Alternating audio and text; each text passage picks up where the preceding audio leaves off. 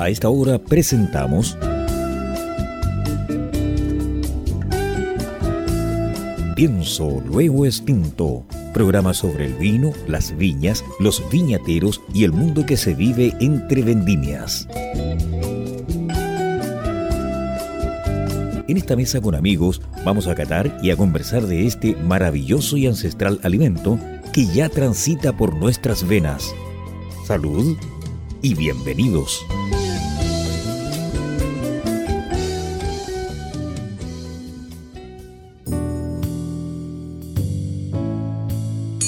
Esta campanita le falta energía. Hoy día tomó agüita mineral, parece. ¿Cómo están, mi querido xenófilo oyente? Un tremendo, un gusto apasionado saludarlos en este sábado 19 de marzo. Eh, ¿Qué le cuento? O sea, han pasado muchas cosas en este país y van a pasar muchas cosas positivas. Espero que caiga agua prontamente. Pero episodio número 125 de Pienso Luego Tinto. Usted nos está oyendo a través del 103.5 el dial de la frecuencia modulada y también online.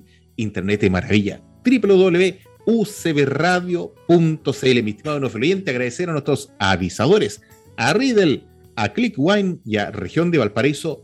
Bienvenido al paraíso. Saludo a mis copanelistas. Primero a don Maximiliano Mills. Siempre lo, lo, saludo hacia algo, el otro día lo saludé a una copa, ahora está tosiendo. ¿Cómo está, don Max? Gusto verle. Bien, muy, muy, muy contento, nuestros estimados enófilos oyentes, en este sábado 19 de marzo, marzo que ya me ha tocado ir a muchos cumpleaños de amigos nacidos en este mes, así que un saludo a todos mis amigos marxistas. Pero en este programa, en este programa voy a, voy a hacer algo que habitualmente comento que estoy en Pienso Luego Extinto porque me considero un eterno aprendiz del vino y nuestro invitado de hoy, por esas cosas de la vida, es uno de los poquísimos destacados enólogos en nuestro país que no conozco personalmente. Así que estoy muy entusiasmado por empezar este programa y aprender más de sus vinos y qué está haciendo en Casablanca, que es eh, el mes para este valle vinícola que hemos dedicado. Así que le doy el saludo a Peter, quien va a presentar a nuestro invitado de hoy. Hola Peter, buenas tardes. ¿Cómo estamos, don Max? Mira, yo feliz aquí de estar con Marcelo, un tremendo enólogo de la, trabajando en la zona del Maule. Para mí, yo tengo tremendo cariño y amor a la zona del Maule, pero además tremendamente innovador, que está con varios proyectos, uno de ellos en La Dicha, donde está haciendo vinos naranjas de una línea disidente, eh, innovando y creo que es una viña tremenda ahí que va a dar mucho que hablar en el tiempo, en el Maule, que con el cambio climático quizás veamos luego que el Maule va a tomar el lugar del Alto Maipo y otras regiones del norte que las temperaturas cada día se hacen más calurosas. Pero para mí es un tremendo agrado que Marcelo esté con nosotros, ingeniero agrónomo, lleva más de seis años en Terra Noble, eh, trabaja también hay un equipo que integra a Felipe Solminiac, que es un tremendo enólogo, que parte del directorio, pero eh, a mí me gustaría mucho que Marcelo tú compartas con nuestros auditores eh, tu vida, cómo trataste los vinos, tu experiencia, por qué estás en las dichas, eh, después si visitas a ir a Lelki, para dónde te vas a ir o te vas a ir a la isla de Chiloé, y qué proyectos tienes en mente. yo diría que Terra Noble también hace unos carmeneres extraordinarios, tiene una viña muy bonita del camino de Talca San Clemente, que está abierta al turista. Eh, una viña realmente extraordinaria y un tremendo agrado presentarte, Marcelo, y que contigo nuestra experiencia. Muy bienvenido. muchas gracias por, la invitación. Así que aquí estamos, estamos en la bodega, aquí en San Clemente, así que si hay un poquito de ruido ambiental, están prensando aquí eh, algunos chardonnays aquí de la zona. Así que eh, Uy. ya, estamos en, la, en mi vendimia 23. así que no ha sido una vendimia fácil esta, partimos eh, ya se van a ser tres semanas, cerca del 23, 24 de febrero, algunas cositas específicamente las dichas, el Pinot Noir. Así que ya estamos dándole, ya llevamos cerca de, 800, 850 mil kilos en, dos semanas y media. Eh, y viene la vendimia bastante apurada, así que anoche estuve mirando algunos eh, análisis de, de pre-cosecha de la zona de, de Maipo, Los Lingues, eh, Marchigüe, y la verdad que viene todo muy rápido. En general, no tenemos esa diferencia como otro año de, valle y variedades, sino que viene todo junto, así que apurarse, ¿no? Wow, wow, wow. Tremendo, o sea, o sea, no tanto bueno que sucedan las cosas de una, de una vez, pero a veces falta mano de obra para, para, para eh, atender todo lo, como diría un, alguien de prusiano, todos los frentes. y, este, este, año, un poco la temporada, o sea, la agrícola ha, costado tener mano de obra en el campo, a poder hacer las labores de poda, manejo follaje. Eh, ahora está el tema también de, cosecha, eh, que en general uno iba terminando ciertas variedades o ciertos valles y iba avanzando con lo otro. Y ahora eh, yo creo que hay escasez de gente, escasez de máquinas para cosechar, porque al final si no tienes gente, mejor cosechar con máquinas a, que se te pase la uva. y también en la bodega también ha sido difícil. Partimos tres semanas con un equipo, dentro de esas personas hay gente que, trabaja un par de días, no le gusta y se va. Mm. cuesta encontrar gente que, que ha trabajado en bodega, entonces tienes tu, tu, equipo de planta que tienes que distribuirlo en dos turnos porque se trabaja las 24 horas, los 7 días, eh, y, tienes que ir mirando con gente que, que hay personas que, que, tienen cierta habilidad y que aprenden, pero hay otras que pueden trabajar dos meses y que no aprenden nada. Entonces, eh, Uy.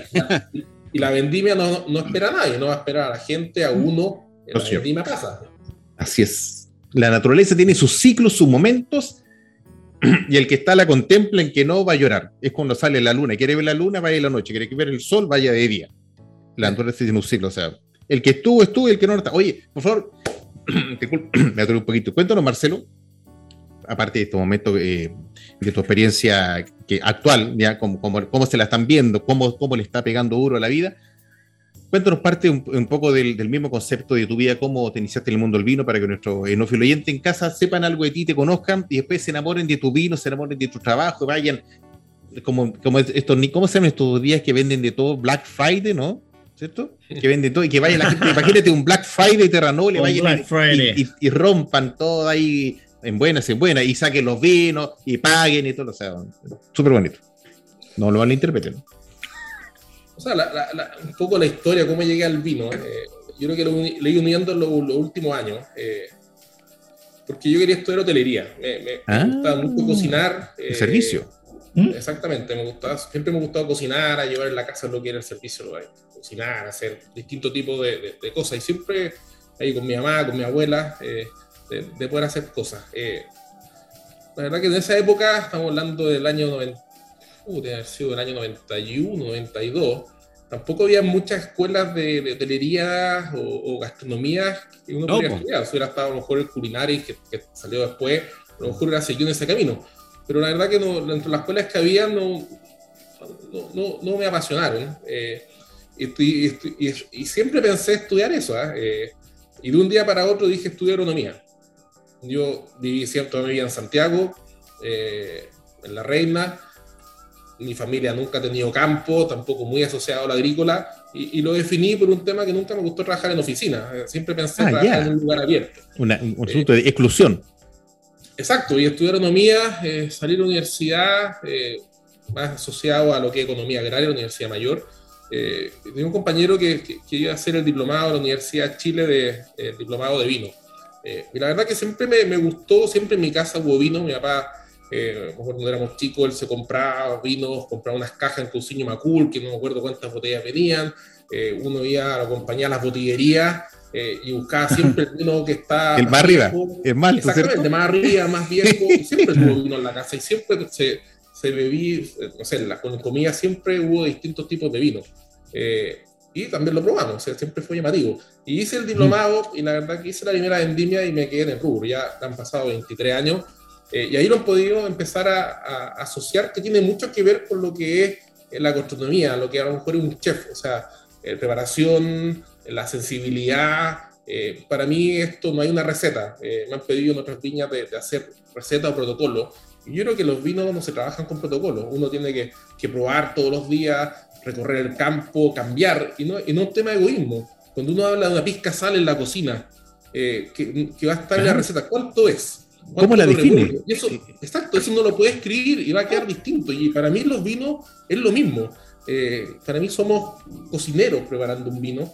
Eh, y hay un tema de sensibilidad, un tema también de, experiencia y también de conocimiento, eh, y, que, van cambiando. Yo creía mucho los primeros años, en, empecé a trabajar en bodega, de la, de la analogía, de, a lo mejor las levaduras, de los protocolos, pero ahora ya 23 años me doy cuenta que eso no, no, va. Se voy asociado eh, estar en el viñedo, buscar plantas viejas.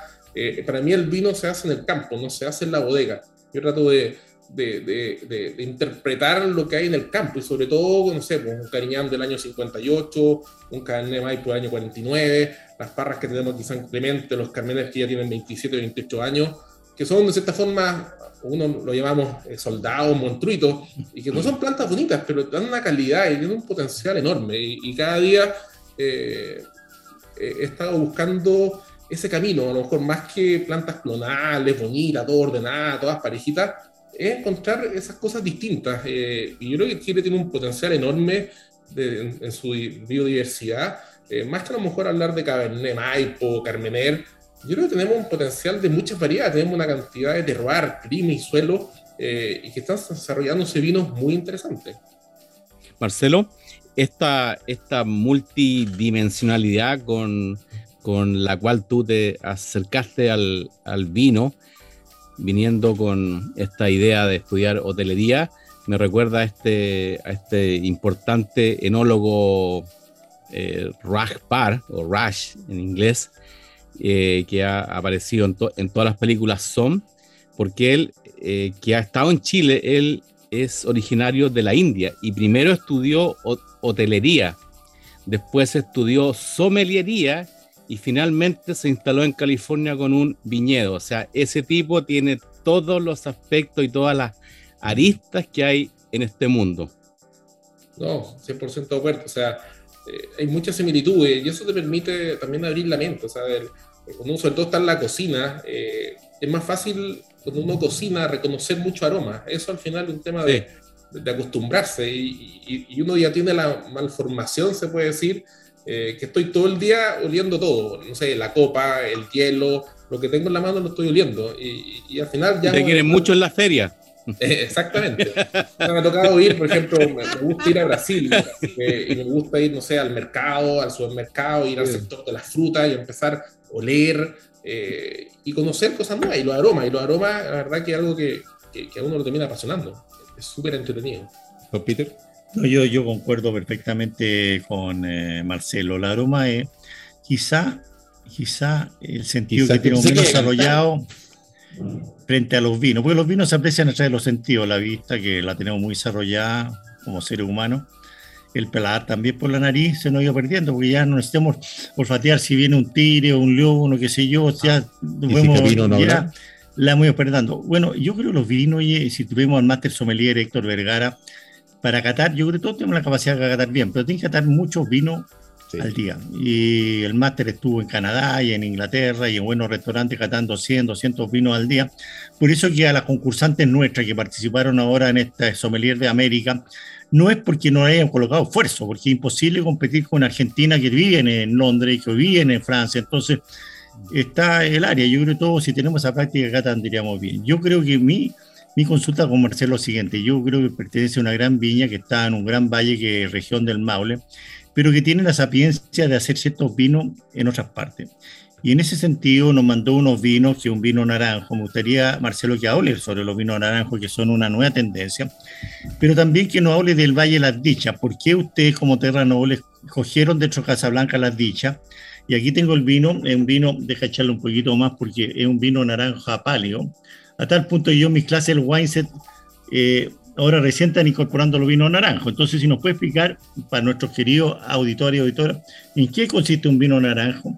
Eh, ¿Qué mm. estilo le está buscando dando? ¿Y por qué ustedes como Terra Noble? Porque hasta como 15 años atrás quiero hacer un, un Pinot Gris, un Chardonnay, lo hago bueno en el Mao, le quiero hacer un Sauvignon también, lo hago en el Mao, lo hago todo, pero ustedes se han ido mucho más allá y en ese sentido, ¿por qué las dichas? Y, y, tú tienes dos vinos muy interesantes que vamos a probar hoy día, Tren, ¿verdad? Que es el Pinot Noir, que es de las dichas, tiene esta, esta mezcla de empanillo y sirá, que me gustaría también que hablara sobre eso, y este vino naranjo que ustedes lo pueden ver acá, porque este programa también se sale en, YouTube, un naranjo pálido más bien. Varias preguntas en una. O sea, primero, le partió en Maule, un proyecto del año 93, eh, para poder desarrollar su Unión Blanc y Merlot categoría reserva. Mm. Eh, el año siguiente se redescubre el Carmener eh, y dentro de lo, gran parte del viñedo que estaba plantado el año anterior era Carmenet. Entonces ya los objetivos cambiaron, entonces el Sauvignon, Merlot y Carmener, y de cierta forma eh, Terranoble es muy reconocido por, por sus Carmener, no solo el que tenemos acá en Maule, San Clemente, de la línea Gran Reserva, sino también con el proyecto K1 y K2, que son dos Carmener. Así es, K1 y K2, maravilloso. exactamente, de Colchagua, tratando de mostrar la diferencia del terroir. Terranoble, dentro de su expansión, posteriormente en el año 2002, eh, compró el viñedo que está en, Los Lingues, que ahí sale lo que es el K1 y también en la base el Cabernet para Gran Reserva. Pero ya el año 2009-2010 como una decisión de, expansión en otros valles. Se fue eh, la zona de Marchivo, un campo de 115 hectáreas, que tenemos varias Cabernet, Carmener, Petit Verdot, Marcelán, Malbec, algo de blanco. Marcelán, eh, bien. Exactamente, Marcelán, eh, que estamos trabajando mucho Petit Verdot, algo de Syrah también, que es un campo súper interesante y que, hay mucho granito. Y en forma paralela se trabajó en, la zona de las dichas. en ese momento se compraba en Casablanca distintos sectores y, hemos estado conversando con Pedro Vega, que es el gerente agrícola, que ya tiene más de 20, cerca de 20 años tiene un terranoble, eh, que, tuvo el desarrollo del proyecto de, de, Casablanca en las dichas. Eh, se revisó el tema de temperatura en Casablanca. Casablanca es un valle bastante grande, uno sale del, túnel, es otra temperatura bastante distinta a donde estamos, eh, no sé, con nuestra piña hermana Kingston, Casa del Bosque, que somos, somos vecinos. Eh, Tapigüe. Exactamente, tenemos, nosotros estamos 21 kilómetros en línea recta del, del mar, eh, tenemos, todavía tenemos mucha nubosidad en la mañana. Hay que pensar que también el cambio climático ha afectado, pero sigue mm. siendo la zona más fría de Casablanca. Y la verdad que me he encontrado con un campo excepcional. Eh, si me hubieran preguntado hace 10 años, yo digo, no plantemos en Casablanca, pero yo estaba vinificando otros blancos de otras zonas, como Nerelki, Paredones, mm. eh, mismo Leida. Eh, pero me he ido conquistando mucho este campo. Eh, en estos seis años que llevan en Terrano le hemos sacado cinco vinos nuevos de este campo, que tenemos el Sauvignon La Ficha, eh, eh, Chardonnay, Pinot Noir, el Naranjo, que es el disidente, y la otra etiqueta disidente, que es el Syrah Tempranillo, de poder hacer vinos distintos. Se, me han permitido cambiar el momento cosecha, donde el, Pinot Noir que vamos a probar está cosechado muy temprano, el, el Pinot Blanc que vamos a probar en el Naranjo es un solo cuartel, eh, el primer año lo vinifiqué pensando, pensé que lo iba a usar en un chardonnay, una mezcla chardonnay. Eh, no, no, no me gustó inicialmente, la fruta era sabría, poca acidez, sí, el viñedo a lo mejor estaba con un poco vigor, estaba más expuesto al racimo, pero la fermentación... ¿Cómo? Eh, ¿Tuviste también alguna idea de utilizarlo en algún espumante?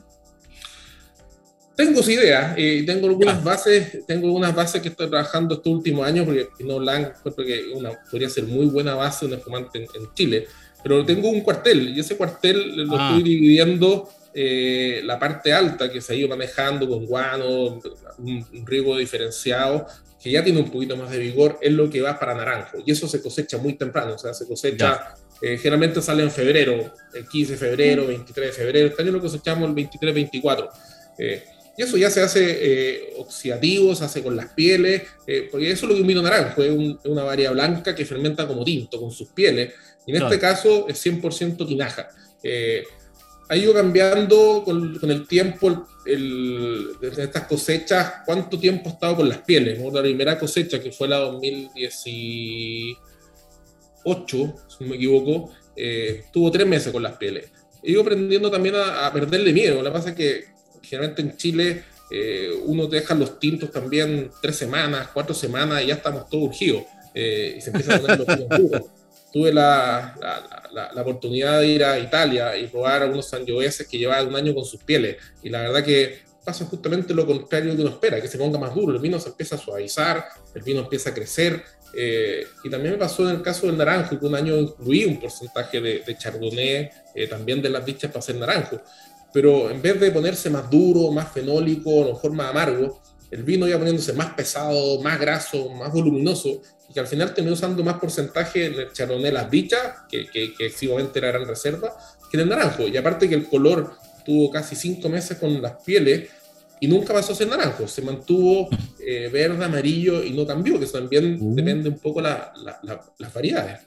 Qué sorpresa. Eh, una sorpresa, yo esperaba justamente lo, contrario. Obvio.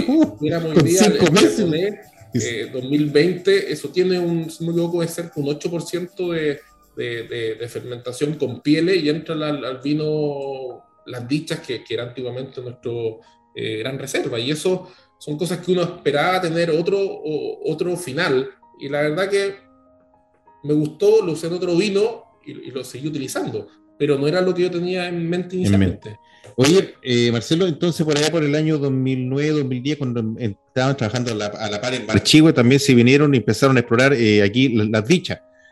Eh, y en esa exploración, obviamente siempre es bueno abrir buenos caminos, ya, para ver cómo se, se presentan los productos.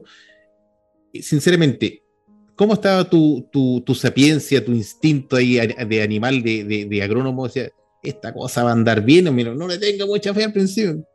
¿Cómo lo habías visto al principio?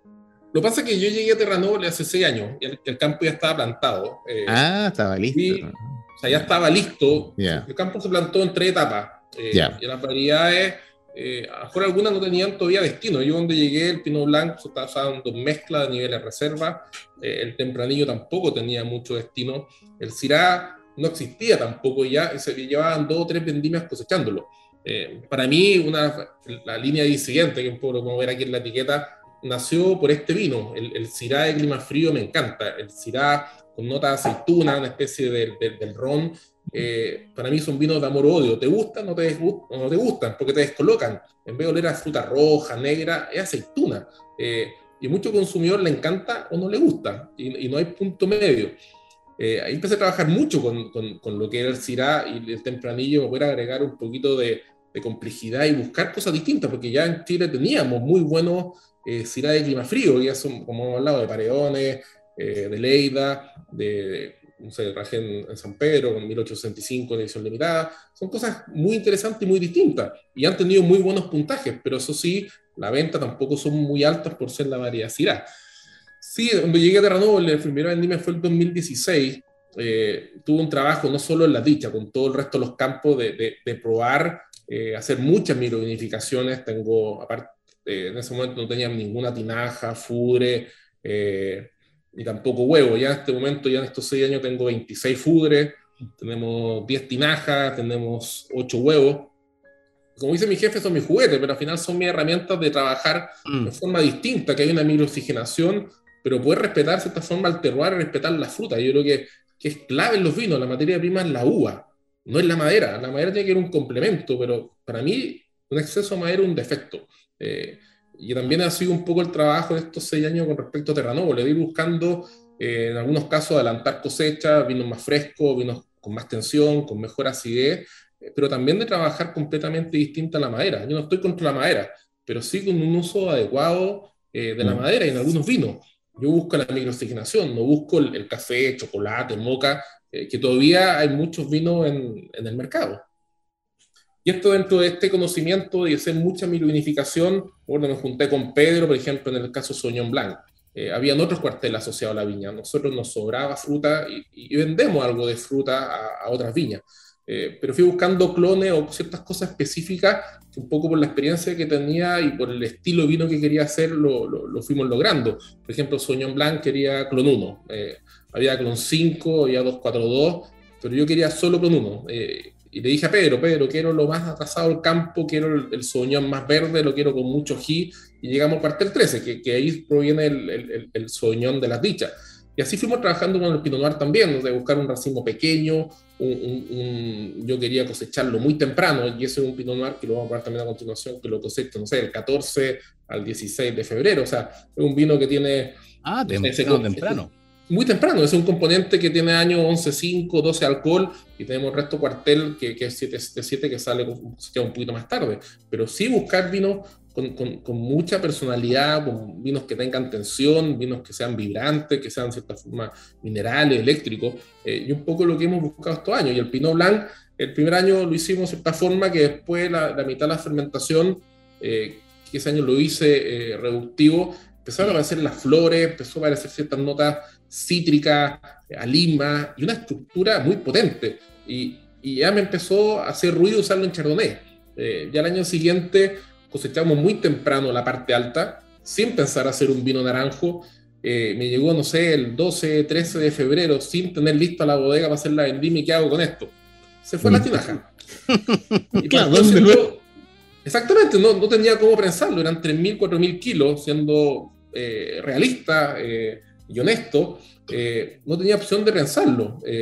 fue a tinaja, sí controlamos temperatura, pero te puedo decir, cuando terminó la fermentación, para mí el descriptor era raro. Y ese raro no sé si era positivo o negativo. Tenía un color muy feo, el vino estaba muy reducido. y, el primer año estuvo tres años en contacto con las pieles, lo saqué y el vino cambió mucho al, sacarlo y se mantuvo tres meses más en, las pieles sin, sin orujo.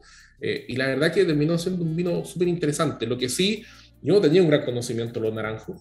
Eh, fui trabajando y traté de hacer un naranjo que sea más gastronómico, un naranjo más limpio. Eh, no por ser naranjo tiene que ser extremadamente fenólico ni tampoco amargo. esto es un naranjo de una zona fría, donde hay una acidez mucho más potente. Y esa acidez te podría jugar en contra también en contacto con las pieles, porque un vino mientras más ácido lo vas a sentir más tánico. Eh, y también el trabajo del, del, amargor, o sea, eh, pisoneamos, hundimos y hemos llegado ya a la cosecha 21 que estamos probando hoy día con seis meses con el contacto con las pieles. Eh, es un 92% Pinot Blanc, 8% Pinot Gris. ¿Y por qué? Porque ese mismo cuartel de Pinot Blanc, que es pequeñito, es 1,2 hectáreas, hay cerca de son como 500 plantas, 500, 600 plantas de vino gris que están infiltradas en tu cuartel, que eso no se cosechaba, eso se botaba. Eh, y, hemos tomado la decisión de cosecharlo. Al final hay años que son 300 kilos, 700 kilos y termina siendo una base, pero muy interesante eh, para este naranjo. Y se clasifican por separado en, en, tinaja, pero posteriormente vuelve a juntarse porque sigue siendo un cuartel. En la etiqueta no, no menciono lo del pinot gris porque no existe en, lo, en el SAC, porque es un cuartel de, de ah. Sí lo menciono y lo, lo coloco en la, en la, ficha técnica, porque encuentro que le da una característica bastante importante, y es un cuartel de Pinot Blanc, y, y de cierta forma pasan los años y pareciera que hubiera más plantas de Pinot Gris con el tiempo. Marcelo, un eh, minuto y más Yo creo que, yo, yo creo que eh, es primera vez que veo una etiqueta en Chile con Pinot Blanc. ¿Ustedes son los únicos? Que, la tienen plantada? Mm, me parece que no, ¿ah? me parece que hay otro ah, blanco. Sí. Ya. Pero sí ha sido súper versátil, porque partido pensado en Chardonnay, termina usando la parte baja del cuartel, que no termina un poco la historia, la parte abajo se hace muy reductiva, ya los últimos tres años, fermenta a 10 grados de temperatura y entra en la mezcla de nuestro Sauvignon Las Dichas eh, en un porcentaje de entre 2 a 12%, dando una complejidad, aportando flores, notas cítricas, pero también un Sauvignon Blanc que termina siendo muy potente en la boca, con mucha estructura. O sea, es un mismo cuartel que produce, no sé, 10.000 kilos en total, eh, que se, abastece el naranjo, abastece la mezcla de Sauvignon Blanc y por otro lado produce el Pinot Gris que entra la mezcla de naranjo. O sea, es un cuartel pequeñito. Eh, sí, he generado mucho trabajo en la agrícola, eh, porque Casablanca son cerca de 60 hectáreas y tenemos casi 60 cuarteles. Hay cuarteles de 0,3, 0,4, un poco por, por la forma del campo. Hay mucho lomaje, mucha pendiente, muchos los cuarteles que tienen imposible meter máquina y también toda la hueá la reparto para acá. Así que todos mis cuarteles son cosechados a mano para poder mantener eh, el potencial en, todo momento. Entonces, más encima, hacer separaciones altos-bajos, cosechar el pinot gris separado, eh, y esas separaciones también las hago, por ejemplo, con el tempranillo, que son eh, casi unas, no, son como 0,8 hectáreas, son dos cuarteles, eh, y que haga una especie de cru y cosecha en cuatro momentos distintos. Y más encima al, tempranillo, los últimos ya tres años le hemos puesto malla, no por un tema de temperatura y sol, por un tema de pájaro. Está justo en la parte alta del campo, al lado de una quebrada, y, los pájaros nos comían gran parte de la fruta. Entonces, hemos generado muchos trabajos adicionales, pero que van asociados mucho en la calidad y se ha generado una muy buena relación con la agrícola, eh, que muchas veces la bodega, eh, la agrícola tira por un lado, se le exige kilo eh, y costo, y a la bodega se le exige calidad, y muchas veces van en camino contrario. En este caso hay una muy buena relación, trabajamos en equipo, eh, hay degustaciones posteriores para ver la calidad, qué hacer mejor, hay mucho interés de la, de la parte agrícola de cómo ir mejorando eh, eh, cada año. Y también se han dado cuenta que hemos adelantado cosechas, por ejemplo, mi, toda mi fruta de Casablanca, me salvo el, el, el, en tempranillo, ya la coseché, yo terminé mi Pinot, Sauvignon, Chardonnay, Pinot Blanc y ya llevamos dos semanas de cosecha, o sea, bastante distinto a otro año y también se debe un poco a la, a la o sea, hubo que cosechar más temprano eh, y, y, un rendimiento también más bajo de lo esperado. Disculpe Marcelo, vamos a hacer nuestra primera pausa de visaje ya estamos listos en timing. Usted nos está escuchando, mi querido no oyente, a través del 103.5, el día de la frecuencia modulada UCB Radio y internet también, www.ucbradio.cl. Sábado 19 de marzo, vamos y volvemos. Si un vino tuviera que elegir una copa, esta sería Riedel. ¿Sabías que el vino cambia dependiendo de la copa que lo contiene? Si te consideras un amante del vino, te invitamos a conocer la experiencia de usar las copas Riedel, desarrolladas específicamente para cada cepa. Tomar un vino en una copa Riedel es una vivencia diferente. Conócelas. Salud con Riedel. Bienvenidos al paraíso. No, no ese paraíso. Hablamos de Valparaíso Región. Ven a disfrutar el paraíso del sabor y la buena mesa. ¡Sale una baile marina, maestro! El paraíso de la aventura. ¡Y los deportes extremos! El paraíso de la biodiversidad. ¡Y la biodiversión! El paraíso de la amistad y la entretención. El paraíso del arte, la cultura. ¡Y el patrimonio! Te esperamos en Valparaíso Región. Un paraíso por explorar. Descubre más en www.valparaísoregión.org. Este es un mensaje de la Corporación Regional de Turismo Financiero por el Gobierno Regional de Valparaíso.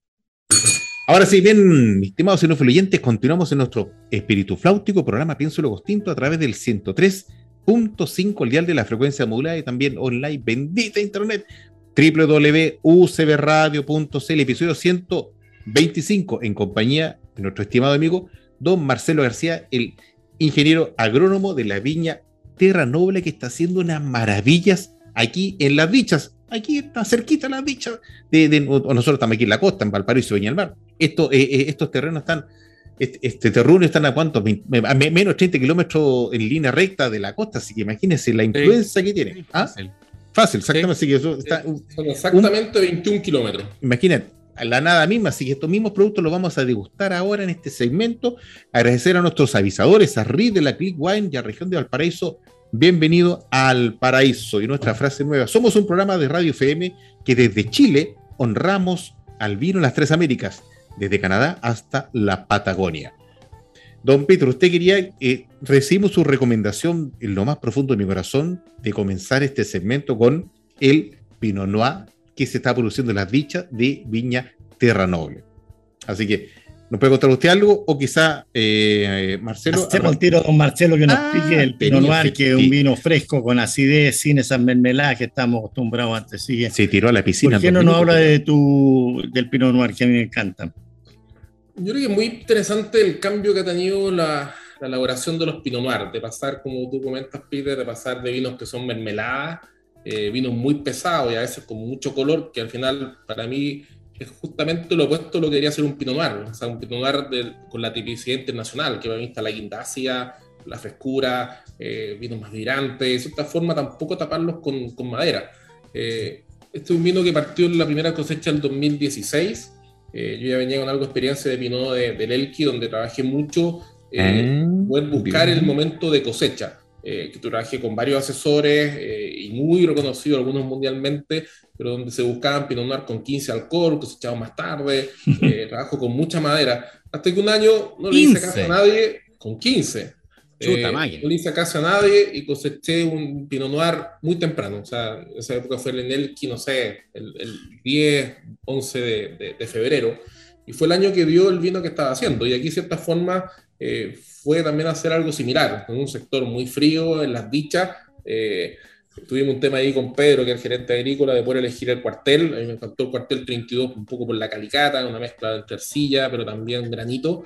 Eh, y, me llamó la atención un clon que había, porque el mismo cuartel que el cuartel 32, que está, son dos tercios de 777 y un tercio de un, de un clon que era el vivero Guillón, eh, pero es una selección de la Ramonet Cantí que es un racimo muy pequeño, que no pesa más de 80 gramos, pero todo con una valla minúscula. Eh, en general, hay, hay, mirandaje y hay vallas más grandes, pero si yo esperaba al momento cosecha por la valla grande, todas las chicas se deshidrataban. se tomó la decisión de cosechar muy temprano. Eh, me gusta trabajarlo eh, con racimo Montero. Esto no se hace en Cuba, se hace en, en bin salmonero abierto, eh, solo trabajo manual y con racimo Montero entre 30 y 50%. Eso te da una característica completamente distinta al Pinot Noir, te gana para mí cierta crocancia, complejidad, hay un tanino más presente y un escoajo que está completamente verde.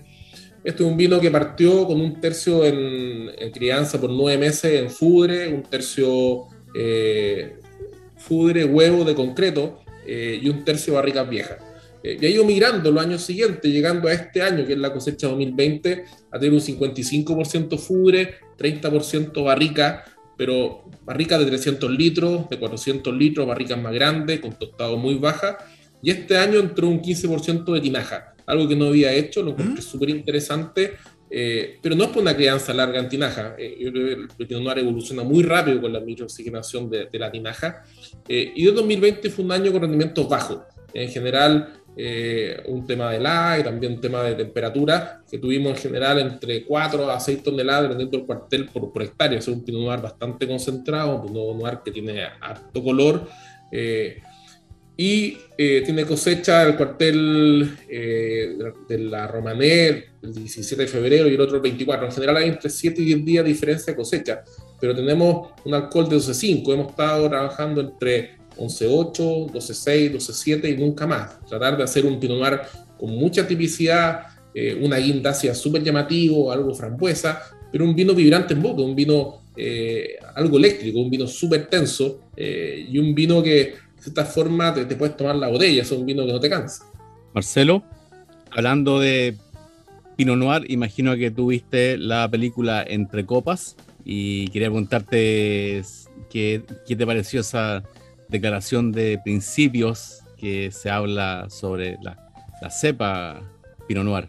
O sea, yo creo que es una película muy interesante. Eh, también Pinot Noir, no una variedad que, partí trabajando sí, con los primeros años de, tecnología. Sí, tuve unos Pinot Noir de, de de otras zonas, pero a mí Pinot Noir de esta forma que, muchas veces está castigado un poco por, por, la variedad, o muchas veces, también en Chile pasa que dicen que parece agüita, eh, vino con poco color. Me encanta la delicadeza, me encanta mucho ser blanco, hacer Pinot Noir, por lo que implica. Eh, hay que tener mucho cuidado, son variedades muy susceptible a oxidación, muy susceptible a equivocarte en el momento de cosecha. Hay que respetarlo y hay que saber hacer. O sea, el tinto, de cierta forma, uno remonta, extrae, eh, es, un, es, cierto trabajo más, más brusco. En cambio, estas variedades, yo creo que sí, a lo mejor no tienen la potencia, la boca, la estructura, pero tienen una delicadeza, una elegancia eh, que te permite aportar otras cosas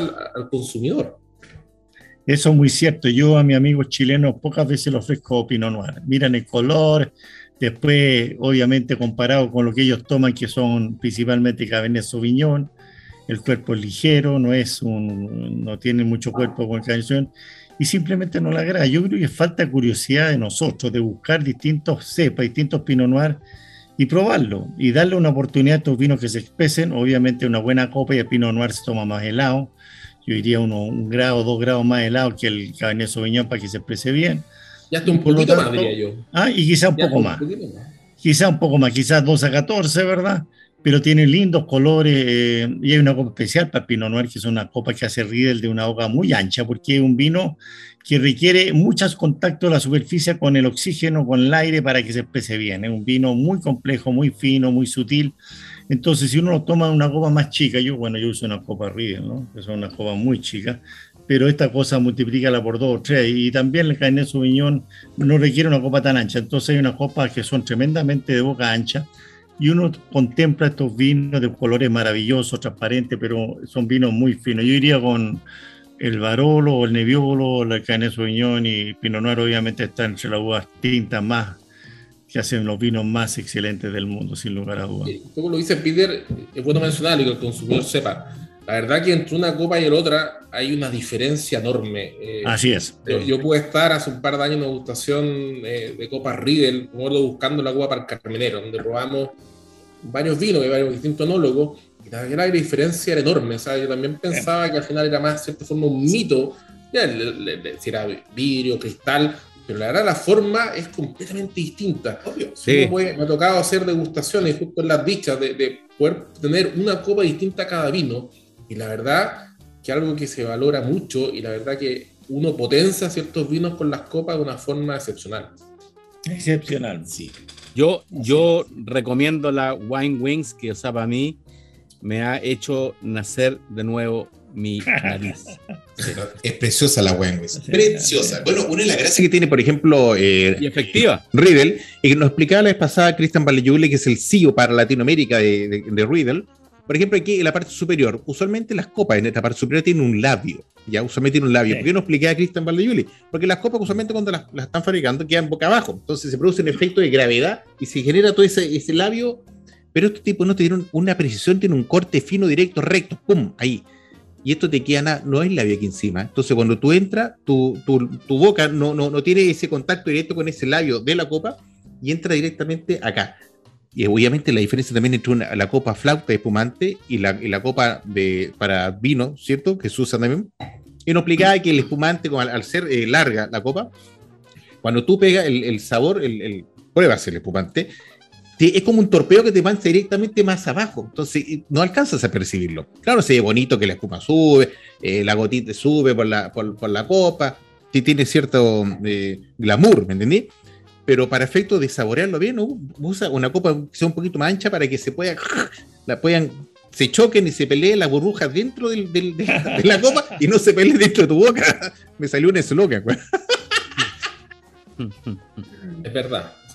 yo, yo, yo, digo que eso nos está diciendo que el Pinot Noir, si nos vamos a la Borgoña, ¿verdad? Que son climas continentales, para nuestro querido auditorio, un clima continental es aquel que tiene bastante diferencia entre el verano y el invierno, porque en Borgoña, como ustedes bien saben, hay heladas profundas, hay mucha nieve. Nosotros en Chile tenemos más bien un clima mediterráneo, que es un clima que tiene las estaciones marcadas, pero no diferencias tan bestiales. Pero creo que el Pinot Noir, eh, independientemente, le gustan los climas más fríos. Y pienso que en las dichas, en las dichas, el Pinot Noir tiene esa acidez que no tienen los vinos Casablanca. Eh, y obviamente el, el, que ha ganado ahí por mucho tiempo ese predominio ha sido los vinos Julio Donoso con Monsecano y Refugio, que son vinos que tienen una acidez muy refrescante y tienen aromas muy distintos. Por lo tanto, yo creo que nos vamos en el camino correcto y creo que este vino de, de Terranole tiene un gran camino por recorrer y un vino exquisito. Yo diría a mi querida auditorio, auditores, estos vinos están en, en el mundo del vino, entre otras partes, pero también se pueden comprar de manera digital. Eh, pruébenlo, prueben este Pinot Noir que van a tener una experiencia maravillosa. Eso vemos al, fin, al, al, al, último segmento. Oye, antes que se nos pase el tiempo, pasemos al siguiente vino para, para en este segmento. Ah, este vino lo encontré extraordinario. Sí, coméntanos, por favor, Peter, y que también. Mira, obviamente... tempranillo, ¿no? Que usted lo comente directamente porque hace esas embrujadas, sí. porque los, los, los, los curitas, eh, esto yo siempre me he preguntado, ¿por qué el curita en la colonia trajo el vino país que a mí me encanta y que se asemeja bastante al Pinot Noir, no tiene elegancia, pero se asemeja en color y todo y, en los aromas. Trajo el, el vino país, la cepa país que es maravillosa, Mission Grape o criolla, y nos trajo el tempranillo. Y usted tiene el tempranillo, pero le puso Syrah, no lo dejó solita para que se expresara bien. Explícanos por qué esta mezcla y por qué es tan disidente usted.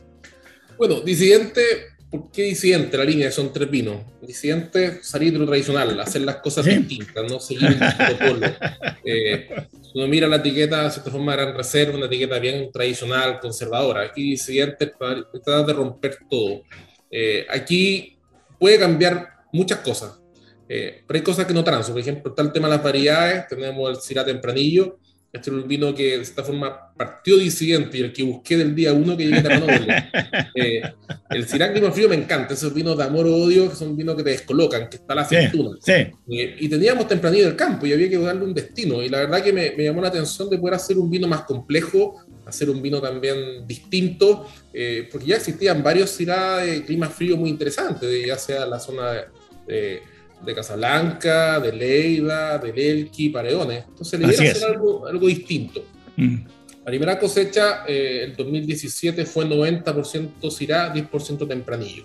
Aquí solamente al incidente usamos Fugre y Tinaja, nada más, y no va, eso no va a cambiar.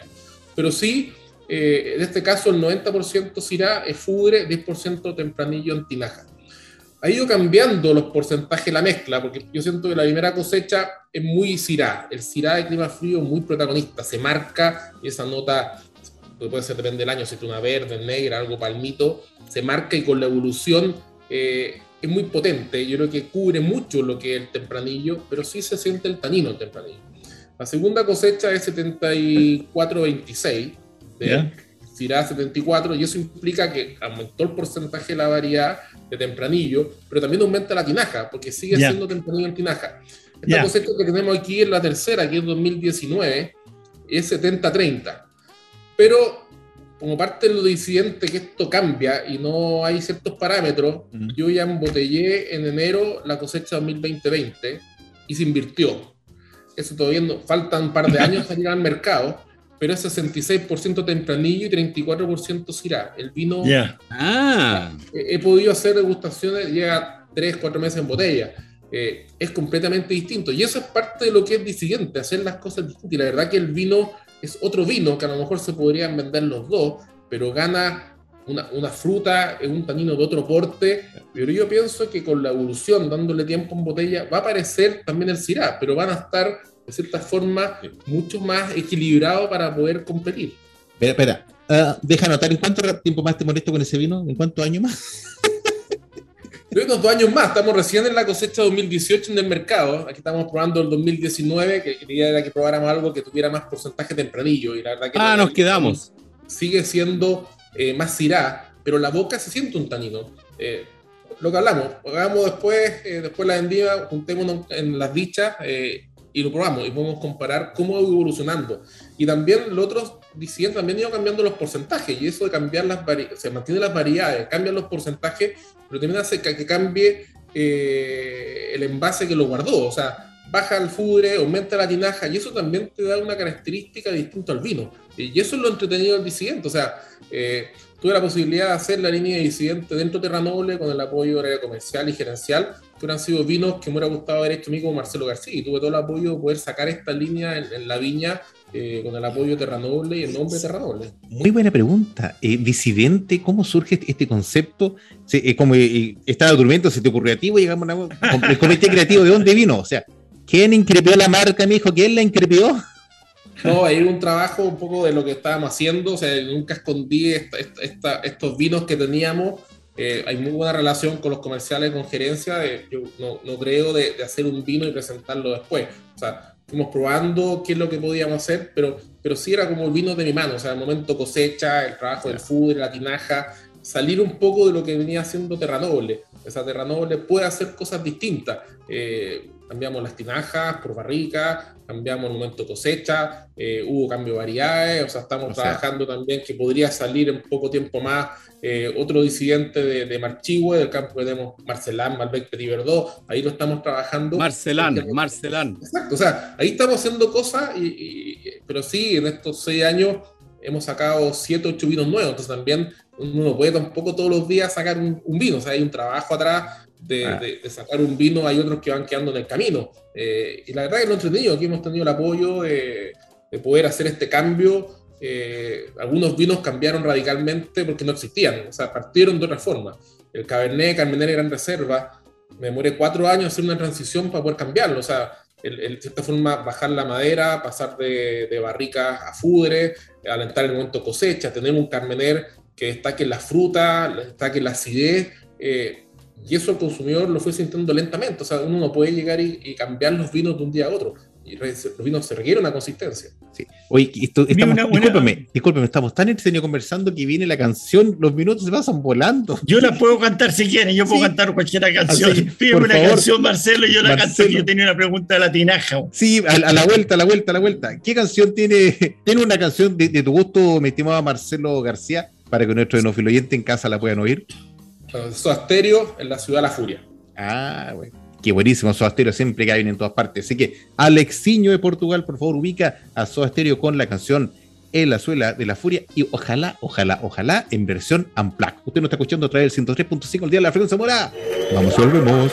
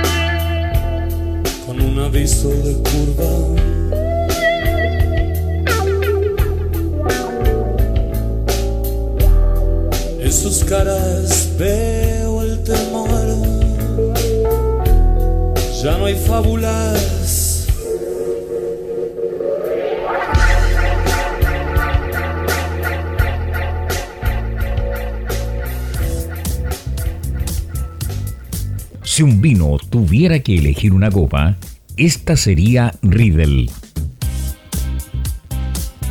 ¿Sabías que el vino cambia dependiendo de la copa que lo contiene? Si te consideras un amante del vino, te invitamos a conocer la experiencia de usar las copas Riedel, desarrolladas específicamente para cada cepa. Tomar un vino en una copa Riedel es una vivencia diferente. Conócelas. Salud con Riedel.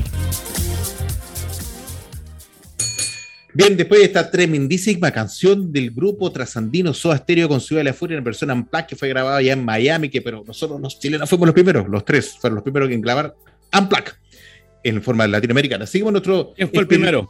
Eh, eh, los, los Chile, los tres. No, no, ¿quién fue el primero en el mundo? Elvis Presley. No, ¿Quién fue? Rod- Ro- Roderick Stewart. Rod Stewart. Ya, lea los subtítulos ahí, va a estar el video para que lo pueda verificar más. Usted nos está escuchando a través del 103.5, el dial de la frecuencia modulada, y también online, www.ucbradio.cl. Agradecer a nuestros avisadores, a Riddle, estas copas maravillosas que son un fenómeno, a Click Wine, nuestra querida tienda de vinos y licores en Concón y en Quillota, y a Región de Valparaíso. Bienvenido al Paraíso, episodio 125, en compañía de Marcelo García, el ingeniero agrónomo de la viña Tierra Noble, con esto con este, con este gustito que se está dando el hombre, que este, este hijo que está sacando, aquí en las dichas con Disidente y con este Pinot Noir de maravilla, que está, pero maravilla. Don Peter, ¿usted no quería consultar algo antes que sacar, porque esto nos quedan como cinco Sí, minutos. antes que se nos saca. va. Oye, yo tengo dos dos cosas. Primero, que estoy haciendo el Wine Set 3, estoy dando Wine Set en abril, que es el, el curso más avanzado de vino del Wine Set. Y segundo, que me interesaría mucho, pero mucho que Marcelo nos explique cuál es el rol de las tinajas. Eh, yo en la- Itata le estaba comentando que voy a la Itata, me encanta por lo maravilloso los vinos que está haciendo, pero a veces los vinos están pasados de tinaja, o sea, es como uno tome vinos pasados de madera. Barrica, ¿cuál es el rol que tú buscas en la tinaja y, cómo lo complementas con la madera y los fudres y todo eso? ¿Y cómo ves la tendencia a futuro, Marcelo? Yo creo que, es clave buscar un equilibrio en distintos envases, porque a mí son envases, ya sea tinaja, fudre, barrica, huevo, son envases.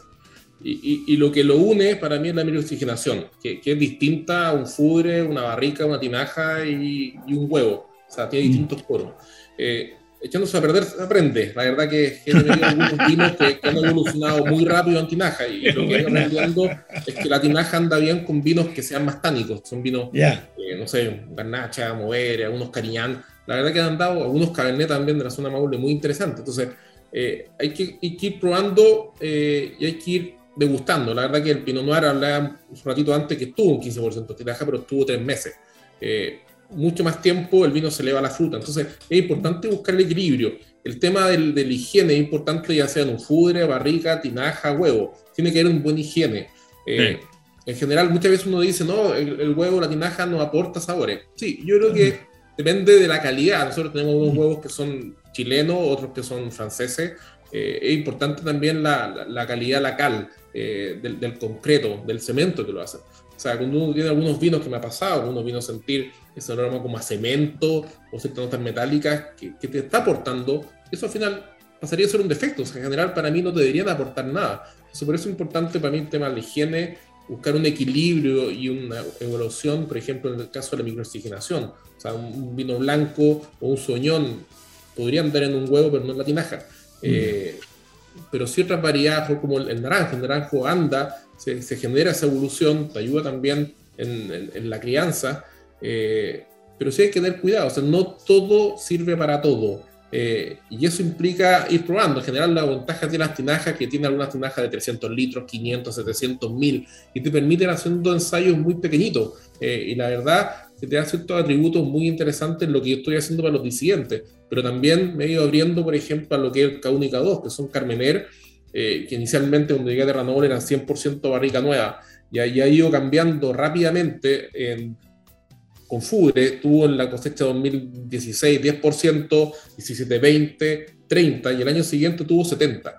Son vinos de terroir, que al final son vinos que no requieren la, la, la, madera, necesitan microoxigenación. Eh, y estamos trabajando y aparte Fugre y Antinaja, y eso nos va a permitir poder mostrar las diferencias de dos terroirs completamente distintos, como es los Ling y los Lolol. O sea, son cosas que... Dime.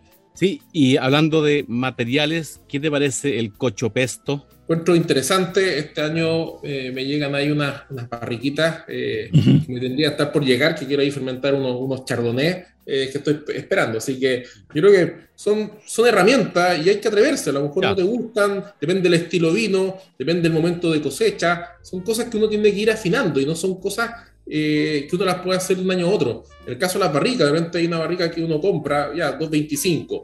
Demoraste un año, 18 meses, no me gustó te cambiaste 300 y son procesos bastante largos.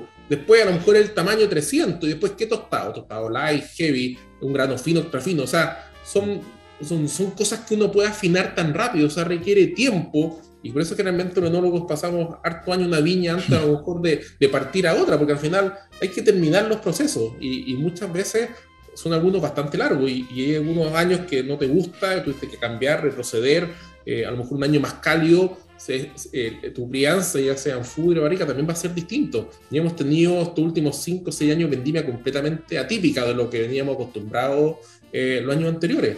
Eh, y eso es parte del, para mí, el enólogo cada día estar más presente en el viñedo. para mí eso es clave. Yo, tomaré. Oye, antes que se el tiempo, no nos queda nada, nada de tiempo. Por favor, indícanos de redes sociales y eventualmente si hay no turismo, dónde los pueden ubicar tenemos la página miterranoble.cl que ahí nos pueden eh, ubicar y también pueden comprar los vinos en línea en, la página, aparte del mundo del vino. Así que Qué bien, listo. Entonces, mi querido cliente, diríjase a la página, contacte, ubíquese y compre los vinos. Y si hay en el turismo, pida la hora correspondiente, vaya con su pase y, la conoce, especialmente aquí en Casablanca. Don, lo invito para parar para el cierre, mis estimados copanelistas y, e invitados. Así que primero, don Peter, haga la corta, muchacho, Max y don Marcelo. Don Peter, por favor. Un tremendo grado, un tremendo grado, Marcelo. Yo creo que el Maule se la trae, la dicha también, pero diría Maule, la región más importante de Chile en vino. Eh, yo creo que ha sido muy modesta en el tiempo, pero saldrán grandes, grandes vinos del Maule. Así que visiten Terra Noble, está eh, Talca San Clemente, tiene un lugar muy bonito. Vean su página web, vayan al mundo del vino, ahí están sus vinos. Así que un tremendo agrado, Marcelo, un tremendo agrado de compartir estos vinos de Terra Noble. Muchas gracias, Peter. Don Maximiliano.